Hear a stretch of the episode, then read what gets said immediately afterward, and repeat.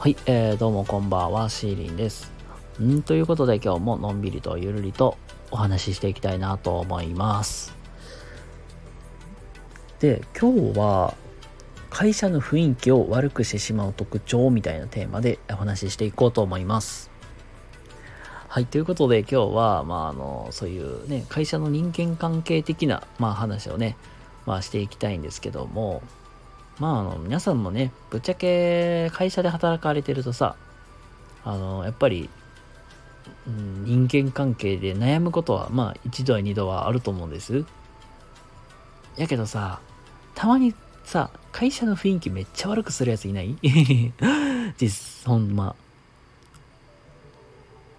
で、やっぱりさ、その会社の雰囲気悪くしてしまう人の特徴で言うとさ、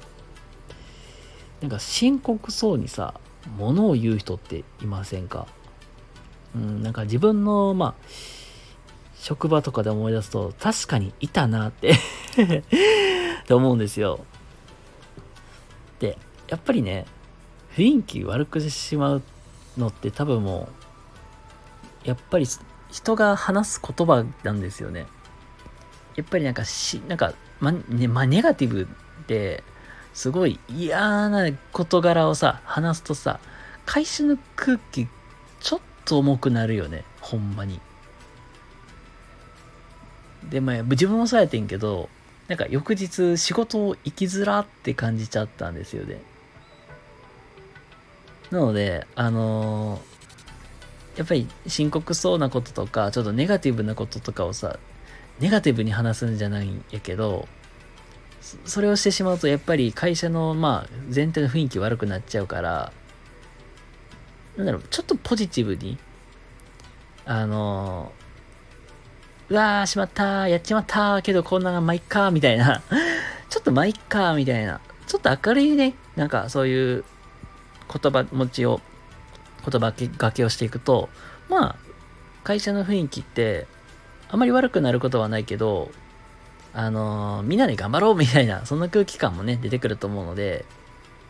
なんかね、そういうネガティブな言葉じゃなくて、深刻そうにするんじゃなくて、まあちょっと明るく振る舞うのが一番いいかなと思います。まあその辺のまあ感情のコントロールも、まあ社会人として、まあすごく大事な心持ちかなと思うので、まあそういうメンタル管理もまあ必要かなっていうことなので、あのね、実際に深刻。まあ、やべえなーなっても、まあ、なんとかなるっていう感情でやっていくと、なんとかなると思います。ということで、えー、今日の話いかがだったでしょうか？めちゃくちゃ短いですけども それでもね、今日の話良かった、ためになった方いらっしゃいましたら、いいねとかチャンネルフォローとかしていただけると幸いです。